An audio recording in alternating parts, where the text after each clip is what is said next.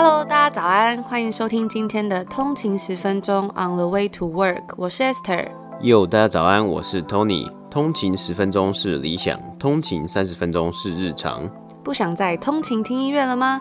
来一起听听国际新闻的第一手消息。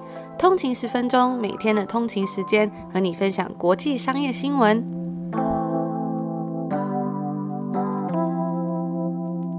Hello，大家早安，今天是礼拜三。Hello，大家早安，今天过得怎么样？今天才刚开始，是昨天过得怎么样？昨天过得怎么样？对，又到一个礼拜的中间了，所以还有三天就放假了。每个人在好像都在 猜那个 还有几天要放假，每天就说哦，今天又过了一天了，然后就过一天了，啊，又过一天了，啊，终于周末了。没有搞不好大家每天都过得很充实。哦，有可能，所以就不会不会想这个事情，不会跟我一样这样想吗？因为现在其实像在呃温哥华这边，因为疫情有升温，其实有时候还是不太敢出门啦。嗯，对，还是要保持社交距离，social distancing。对，嗯，好，那我们在昨天呢有抽出我们之前的。抽奖活动的得奖人，就是三位得奖得主呢，已经有跟我们联系，我们也会尽快的将奖奖项寄回去给你们。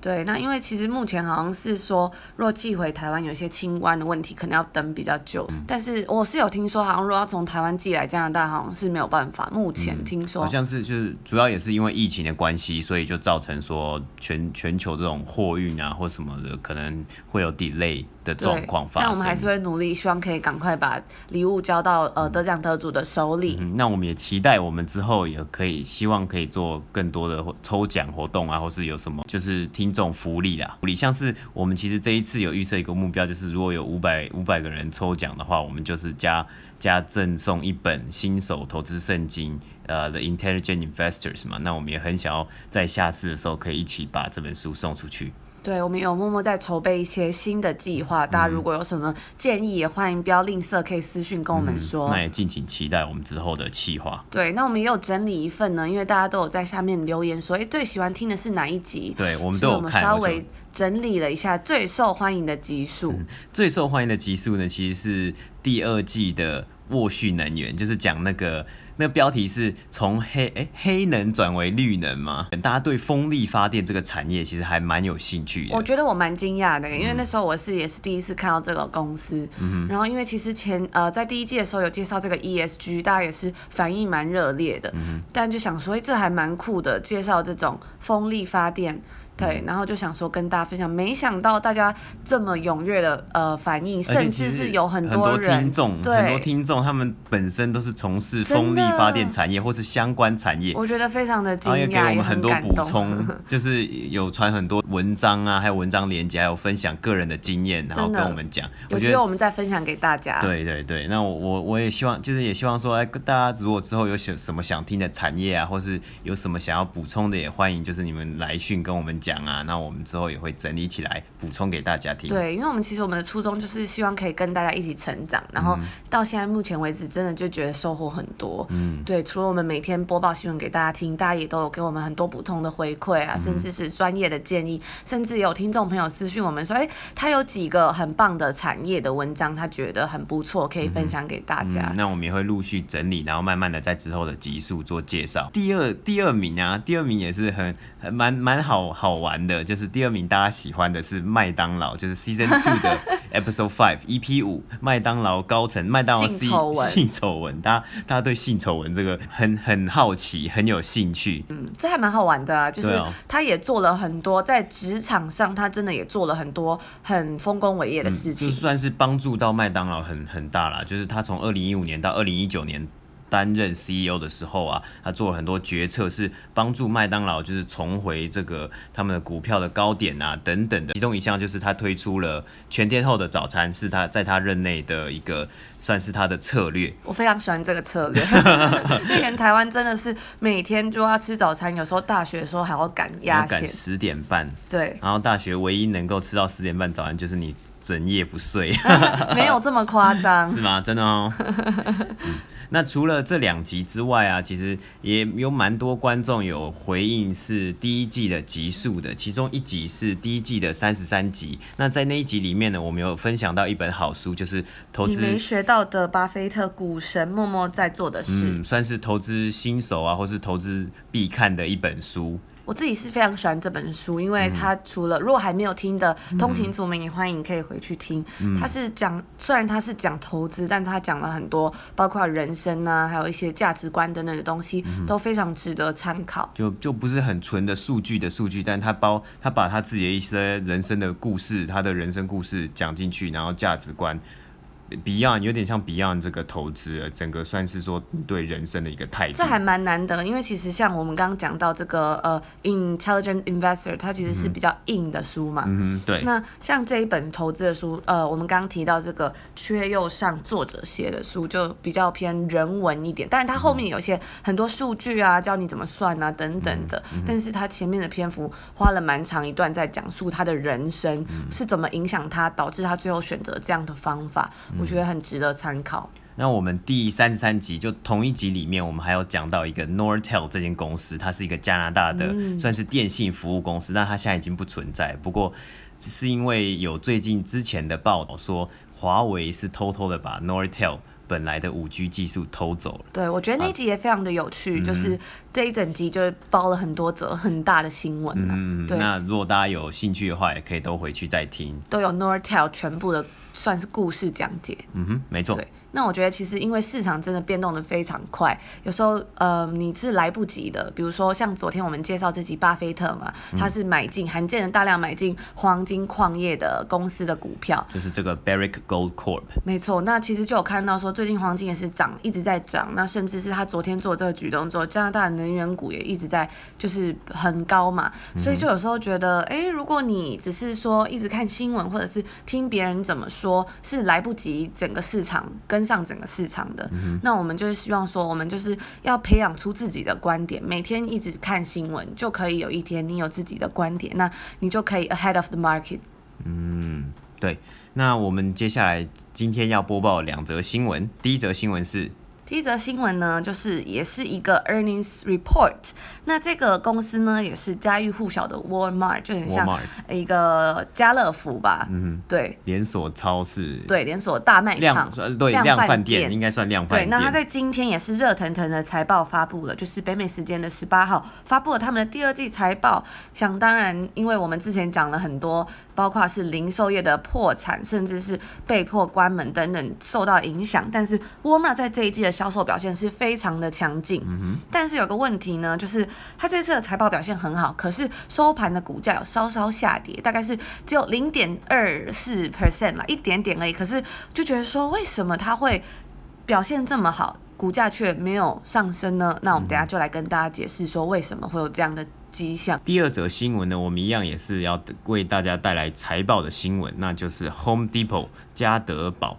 这间公司呢，它有点像是台湾的这个特例屋的感觉。B and Q B and Q B and Q，然后或是那 B and Q 就是特例屋吧？哦，是吗？我不知道。那那那这间公司呢？它其实我觉得就是它，你你想要做，你想要做什么各种的 DIY home decoration，就是你家里要整修任何东西，你就可以。去 Home Depot，然后一定会找得到。我们之前好像有分享过嘛，嗯、就是讲说 Amazon 的这个东西跟 Home Depot，因为其实 Home Depot 整间店真的很大，超大。那有时候你进去，你就是连要找你想要的东西你都找不到，因为那个就是服务人员非常的忙，他要拿梯子搬来搬去，然后他有的东西真的放在大概三层楼那么高，没、嗯、没有那么夸张，可能两层楼。嗯、对啊，然后他也没有一个很好的搜寻系统什么，嗯、所以有时候你就宁愿我自己宁愿在网络上买一买。嗯，因为我们可能也不是需要说那么。多什么真的要整修，或是 对，因为真的有有的人可能他住一个大 house，对，他有一个 house，然后他家里有个花园，他就会去那里买土，因为人工很贵啊，对对对对对对，所以我觉得也是一个还蛮有趣的现象。嗯、那这一次呢，Home Depot 也是一样，跟 Walmart 一样，因为疫情的关系，它不减反增哦，哈。财报的表现是非常非常的亮眼的，几乎已经是近二十年以来单季最佳的表现哦。二十年，嗯哼，没错没错。那我们等一下就来看看它的财报的表现，然后还有背后的故事。那其实在，在像在加拿大有两间比较大，第一个是 Home Depot，另外一个就是 Canadian Tire 嘛。嗯，Canadian Tire 其实它的性质也跟 Home Depot 很像，很像，那它是它。它的名字就叫 Canadian Tire 嘛，所以它有个轮胎在里面，所以它还有一一个部门，就是它通常它的店旁边就会有它的修车的部门，你可以换轮胎。今天在分享两则财报新闻之前呢，我们先来看看北美时间八月十八号的股市收盘的表现。今天的目光呢，一样焦点注注力在 S M P 五百标普五百身上，因为它已经突破了二月初的。历史新高，今天来到了三千三百八十九点，涨幅是零点二三个百分比，总共涨了七点七九点。这个呢是一个很特别，像我们昨天其实有讲过啊，因为它从高点到高点中间经历了一个大崩盘，直接只花了一百二十六个交易日就回到了这个高点啊，是这个 recovery 这个 V 型的 recovery 是非常非常的快速。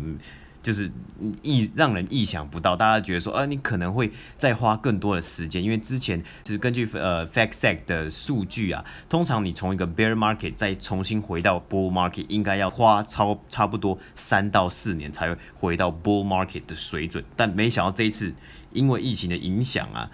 只花了一百二十六天，就直接重回重新站回了历史新高，是非常有非常特别的一件事情啊。那我们未来还是要继续去看，说之后有什么样的新闻，有什么样的情势会发生。那道琼工业指数呢，只是下跌的，它下跌了零点二四个百分比，那下跌幅这个的点数呢是六十六点，来到了两万七千七百七十八点。而纳斯达克指数呢，一样是上涨的，它今天上涨最多是上涨了零点七三个百分比，来到一万一千两百一十点。那主要纳斯达克还有 S&P 五百啊，当然就是他们的科技股一样是在冲高高了。那 Microsoft 像是 Microsoft 啊，还有 Apple 啊，其实从今年都已经涨到了，像 Apple 已经涨到 All Time High，那它的那个。Market cap 也是非常非常的庞大，就是我觉得今年就是一个疯狂在涨的一个这个状态，像包括是特斯拉，它的股票呢也是已经站上，就是有冲破一千九百块，我记得我们那时候在。报的时候好像还在九百块而已，就直接冲了一千块。然后我们万众瞩目，它的 Apple 跟呃特斯拉的股票分割也即将在八月底的时候呃来进行这个这个动作啊，大家也是非常的可能很多投资人啊，甚至像是散户的投资人也都非常期待的一件事情。这就是今天的三大指数的表现。那我们就进到第一则新闻，沃尔玛的财报。沃尔玛在北美时间的十八号发布了他们的第二季财报，他们在这一季的表现是非常强劲，包括他们是比较偏量饭店、以量制价模式，还有他们继续加强了他们的电商服务来吸引消费者，在疫情之下仍然是继续向沃尔玛去采购他们的食物啊或家用品，都是加强这一次他们销售表现的一个几个特点。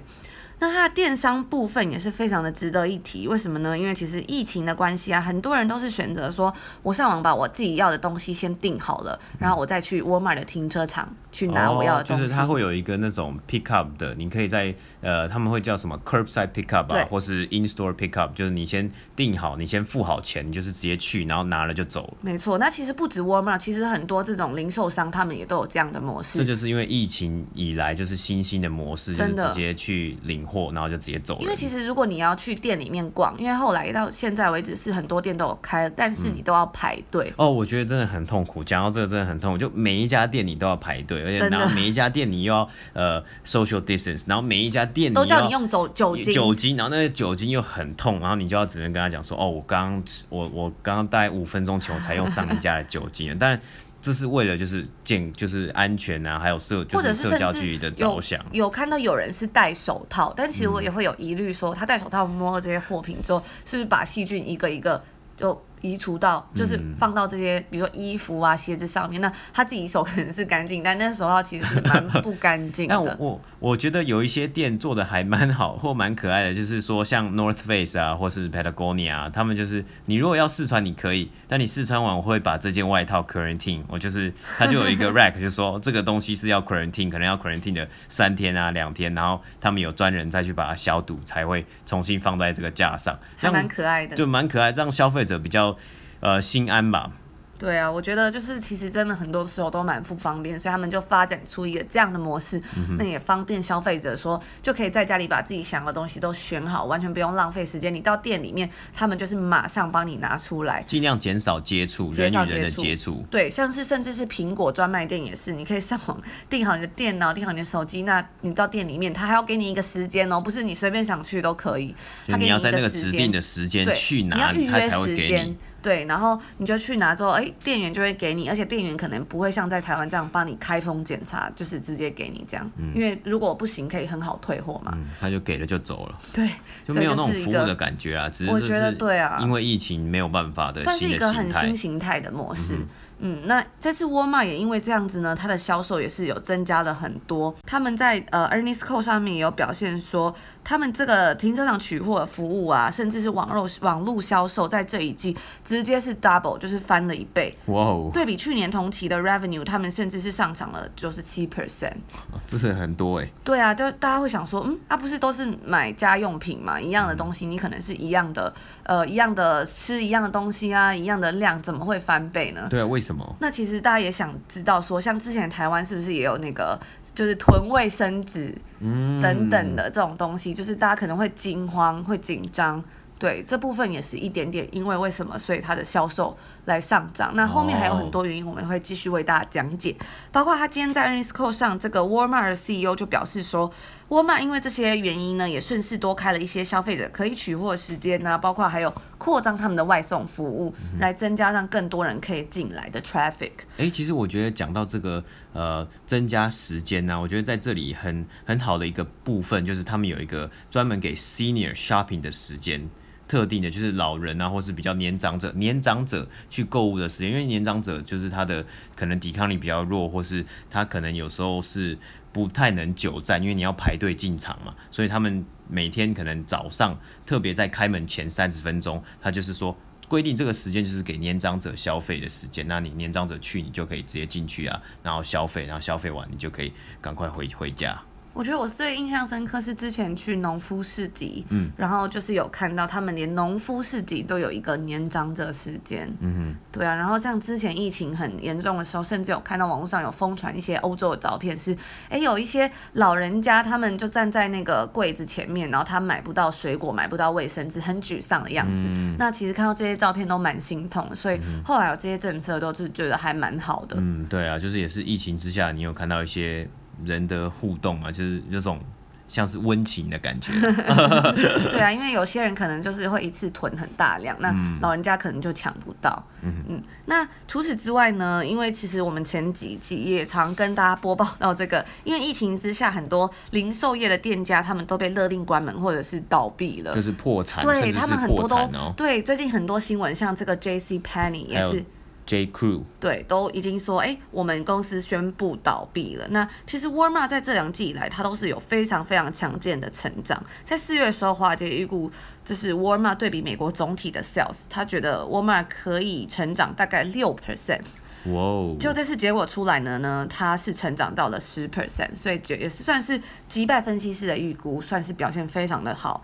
那为什么他们会表现这么好呢？根据他们的 CEO 表示说。因为疫情啊，消费者有更长的时间需要待在家里嘛，所以比如说电视、电脑等等的家电用品就卖的非常好。嗯、对，我其实记得，我之前在路上真的常看到大家在买电视，就扛着电视要回家这样。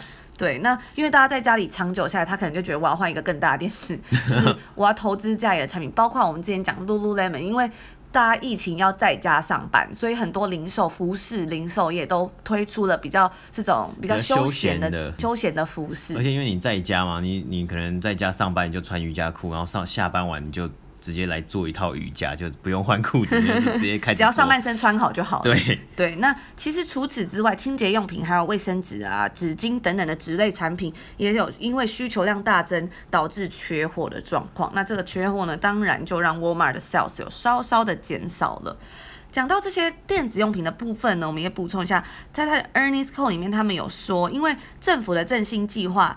的，就是有发说发一些补助金嘛。导致它的整个电子用品啊，还有我们的阳台家具，对，然后甚至是因为其实这里很多房子都是会有一个 patio，嗯，对，阳台家具还有运动用品，甚至是衣服的品相都有成长。嗯、那我们刚刚讲到说，哎，它的这个股价虽然他们表现这么好，股价却没有增加，是因为他们知道说，因为这些成长啊都是都是因为疫情的关系。那其实之后就是美国就会。在之后就停止他们的失业补助金了，即将要停了。那他们也很常在吵说，最近的那个补助到底要不要发放嘛？就是他已经要停止了。那下一轮最更这更新的振兴的方案到底要怎么进行？还是还在吵了？就还在白宫跟国会还在协商嘛？我们一直有跟大家报道。对，包括这失业补助金在下个月就要停止，然后还有很多很多的补助也在商讨了，所以呢，他们就会呃，投资人就会觉得说，那这些因为疫情所受惠的东西是不是就会停止了？这是他们比较疑虑的方面。那刚刚补充到这种电子用品啊，加。阳台家具啊，运动用品等等的这些东西，都是其实是在疫情一开始的时候销量比较不好，所以大家就知道说，诶，他们可能是因为有额外的钱，然后才去购买了这些东西。虽然美国的交通量在七月是下降了十四 percent，但平均每单在 Walmart 的消费量却增加了二十七 percent，将近来到它的一倍了，诶，两倍啦。两倍。对，消费者倾向减少去购物的次数，然后每一次去呢都多买一点。或者是他们就决定说，哎，我在网络上买，然后我去 pick up 这样，嗯，对，所以这是一个蛮特别的现象。还有另外一个原因，它表现这么好，是因为 Walmart 其实算是一个非常低价的量贩店，它卖了非常多的品相，包括从呃 lettuce。或者是一些水果，到甚至是你的内衣啊，到甚至是吸尘器，全部都有。就是你你在家里需要的用品，你想到它一套都有，它几乎都有。完全啊，毛巾啊，然后甚至是假花。花瓶、垃圾桶啊之类的，这些你都就是你想得到，真的都有啊。对，所以那这也是一个原因，因为大家只要去这一个地方，你就可以把所有的东西都买完。那因为我们刚刚讲到疫情之下，很多时候你要排队，像之前我们这边的 Costco 真的是大排长龙。对啊，你大概要排个二十分钟还常可怕。对，所以呢，大家就觉得说，如果我在沃尔玛买的话，我只要花这个时间，我就可以把所有东西都买完，就比较方便，不用跑很多家店，然后一直排队，这也是一个助力。我们来讲解一下它的数字的部分好了。这次沃尔玛在全球营收总共是上涨了五点六 percent，来到一百三十七点七 billion，就是一千三百七十七亿美金，非常的庞大。对，那员工的部分呢？因为它有因为疫情增加嘛，疫情严重，所以提高工资。所以这部分因为疫情所提高的支出大概是一点五 billion，不过这并不影响他们总体的 profit，它的 profit 呢还是有增加的。这次沃尔玛的净收益来到了六点四八 billion，就是六十四亿美金左六十五亿美金左右，对比去年同期是三点六一 billion，就是三十六亿。我觉得成长是幅度是非常之大。对，就大概十几十几亿美金。那它这一季的收益呢，也有很大一部分是来自沃尔玛的投资获利。这一季沃尔玛的 EPS 来到了一点五六，呃，美金，是击败之前分析师所预期的一点二五美金。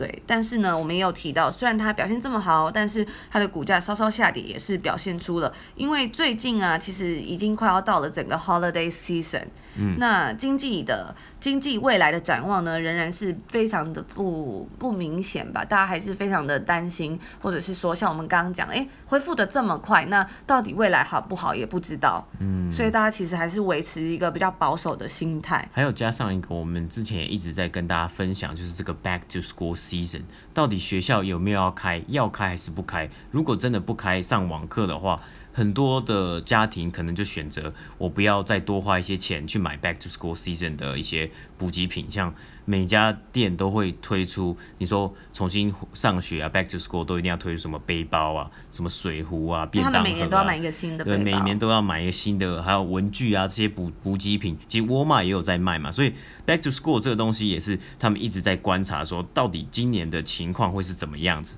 对，那其实，在根据这个沃尔玛他们表示呢，他们这一季的 sales 是比他们所预期来都还要更强劲。这其实有很大一部分，除了刚刚提到那些以外，是因为大家有囤货的现象。就是会一次买超多的卫生纸，或是肉啊、菜啊等等的。那这个就是一个问题啦。因为如果等到疫情逐渐趋缓之后，大家还会这样囤货吗？可能就不会了。所以这也是一个原因，为什么就是可能投资人就并不看好它的未来的一个迹象。包括还有像 Amazon 啊、Walmart、Home Depot，甚至是其他的大型零售商，他们都是这一次疫情之下的赢家。更呃更更厉害的是，因为他们在网络电商都有做得很好。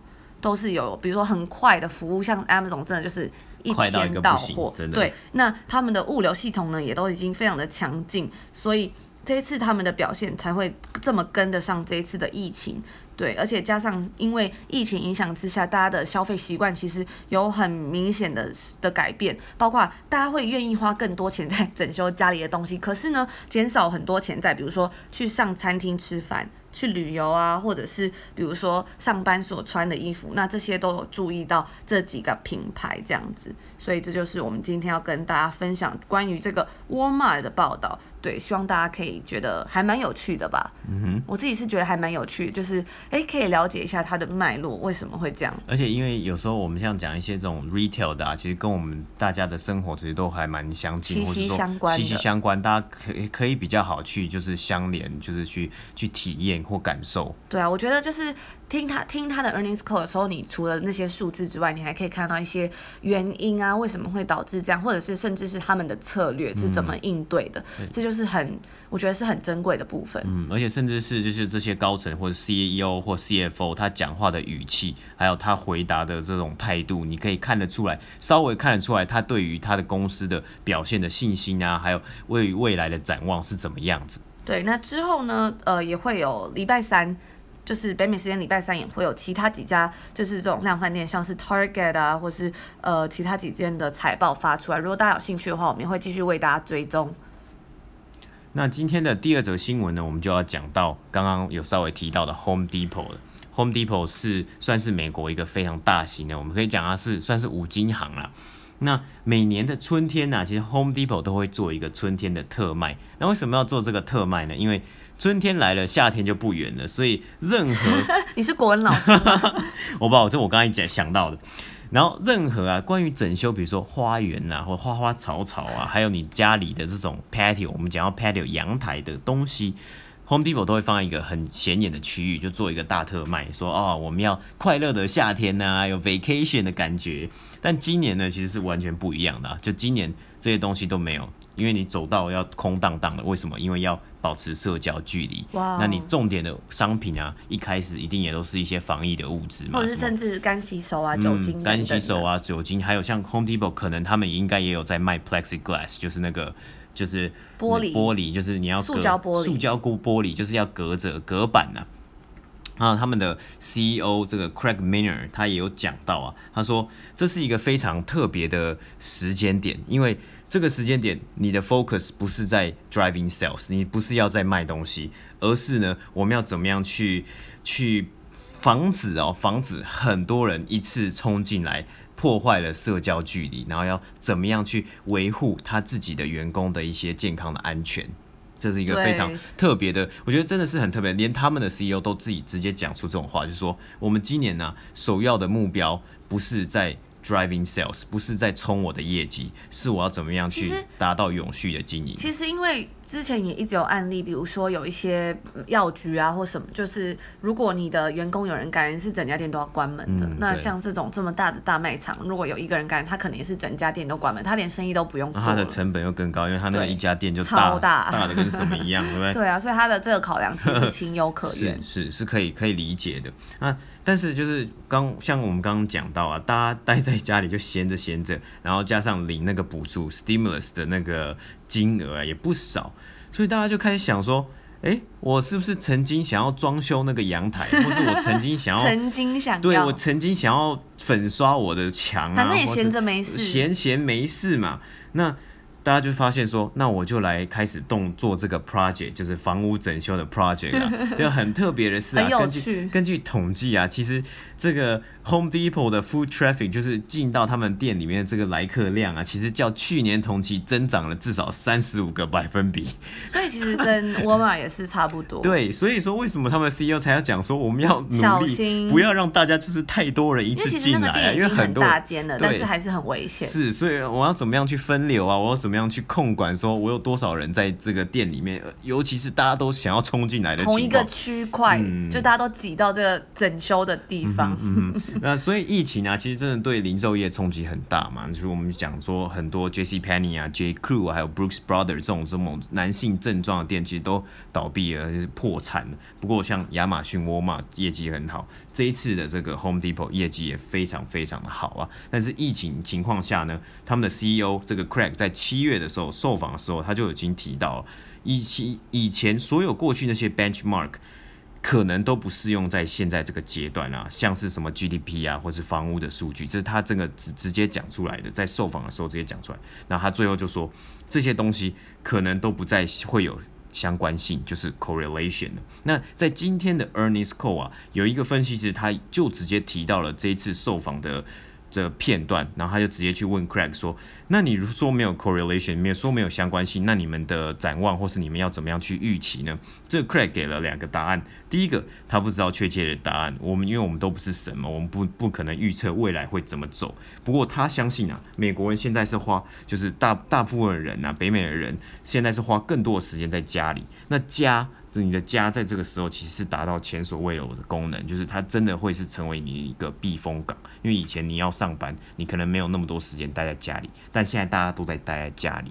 那就根据上面这个答案呢、，Craig，我觉得他想要表达的就是，目前他们更注重是消费者的需求，而不是什么 correlation，什么 GDP 的 correlation。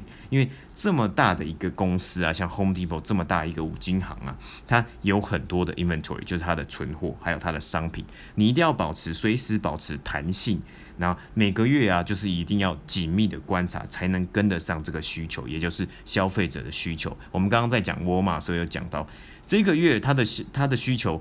突然上升是因为大家要囤货，那你要怎么样去知道下一个月大家是一样要囤货吗？或是一就是不囤货了？那这个一来一往的差距就会让他们的 supply chain 其实有很大的，算是很大的压力啊。因为他们的呃，他们的那个 inventory 其实很大。嗯嗯嗯。所以像这么大的公司，它一定有一个机制，或是它一定有呃足够的，我觉得算是足够 capacity 去应应这样的这样的需求跟这样的情况。不过他们还是要花很大的力气去对付这样的状况。从这个分析师的问题啊，其实感觉到跟我们讲沃尔玛一样。分析师还有投资者很在乎的是这样的好表现，这些财报的这种好表现啊，是不是昙花一现？那可能这样的好表现会会不会维持到下一季，或是下一季就没有了？还是它可以持续这个动力直到明年，或是后年，甚至是直到呃。疫疫苗出来，甚至有分析师说，他就问说，那你是不是你这样好表现，是不是可以期期待说，你到这个有一个有效疫苗出来之前，都还是有这样的动力？因为大家可能都还要待在家里面嘛。那我觉得两个东西，他今天有有讲到，就是你要一个公司要赚钱，第一个就是你的销售，你可能多卖一点东西，你就可以可以可以可以赚钱。第二个东西就是你的 margins，你的成本如果压低的话，你的这个 margins 如果比较高，你也可以赚钱。那今天如果你的 margins 一样的话，你下一季少卖了，少卖一点东西了，你的表现就有可能下降了。这个算是 Home Depot 今天的呃有遇到的分析师的问题其中之一，就是它的 margins 啊好像呃没有到差太多，等于说它今天的成绩是因为它的销售额多了很多。那下一季如果少卖了，或是明年如果少卖了，那整体的表现会不会就下降了？这是投资人还有分析师想要去怀疑的点呢、那接下来我们就要讲一下这次的整体的财报的数字表现。Home Depot 呢这一季是交出了这个我们说二十近二十年以来单季最佳的成绩，它的销售额是达到三百八十亿美金，较去年同期成长了二十三个百分比啊。那也击败了分析师的预期是三百四十。亿美金，那平均单笔消费金额啊，还有总交易数量啊，还有它的这个一平方公尺销售空间的销售额，都有较去年同期成长至少百分之十，等于说它的这个整体销售就是因为疫情的需求，因为每个人都想要来就是整修他的家里，就成长的非常的快速，也是表现非常亮眼。那这一季的净利啊，也来到了。四十三亿美金，earnings per share 呢是四点零二块，较去年同期的三点四呃三十四亿美金的净利，还有三点一七的 earnings per share 也有显著的成长，同时一样击败了分析师的预估三点六四 per share EPS。那值得注意的是，Home Depot 今年呢，它这一季一样有发股息，一样有发 dividend 是。每股是一点五块，那这也是它连续一百三十四个季度发放股息的记录，这算是一个非常良好的记录啊。因为像它这种公这种公司是非常大，那它。通常他就是他有钱，可能他他有赚钱，他就会把一部分的钱拿来发放股息，给回馈给股东。那像是我们今天一开始讲的这个加拿大的这个类也是股五金行 Canadian Tire 呢，它也是也有持续发放股息的一个记录给他的股东。那就是这就是今天的 Home Depot 的财报的一个简介。没错，那在节目的最后来跟大家分享一个有趣的消息。一开始跟大家讲这个麦当劳 CEO 的性丑闻，大家 就觉得说，哎，很，很开心吗？很喜欢，很喜欢听啊。那我们现在要来分享一个，另外一个是肯德基。那肯德基在最近有一个新闻是说，它即将要推出三 D 猎印鸡肉。三 D 要什么三 D 猎印鸡肉？就是三 D 猎印鸡肉。我们之前有跟大家分享到这个 Beyond Meat 嘛，嗯、那三 D 猎印鸡肉其实也是算是一种。不让鸡受苦的一个方法，不让鸡受苦。对那肯德基呢，就是有宣 在最近宣布说，跟俄罗斯的一个三 D 生物猎印公司合作，来共同开发整个三 D 猎印鸡肉。这个公司呢是开发，它是想要利用鸡细胞跟植物材料，然后以三 D 生物猎印技术，使得这个东西可以重现鸡肉的口感跟味道。不知道大家听到这里，就是敢不敢吃这个三 D 猎鹰鸡肉？我，我敢吃 Beyond Meat，可是我对三 D 猎鹰鸡肉就有好像有点却步了，有点却步嘛，就觉得说它到底是不是真的肉这样？对。那其实这个东西也是大家会觉得很紧张嘛，因为就是比起 Beyond Meat，它又更令人感到害怕，就是有点像是就是科学做出来的东西。对啊，其实这个东西它三 D 猎鹰肉在二零零六年就已经有了，就是那时候有个 Cornell 大学的一个实验室的学生，他就用食品级的印表机做出一个巧克力、还有面团等等的食物。这时候就开始已经在 3D 列印技术的食品领域就已经有开始出现了。可是这个技术用于人造肉其实不太就是不太常见了，因为就像我们刚刚讲，大家还是会觉得很可怕。对啊，就是你印出来的东西。对，到底能不能吃？那其实有一家叫做 Modern Metal 的公司，他们在二零一三年是有去印这个人造肉，可是那时候就成效不佳，大家不想要吃，所以后来那时候的趋势，对这个消费者趋势还没有这么的像现在这么想要说哦，崇尚自然，就是健康啊等等，或者人造肉少吃肉这样。对，所以这家公司它后来是就去转做人造皮革了。哇哦，OK。对，那为什么 最近呢又突然变得这么火红？是因为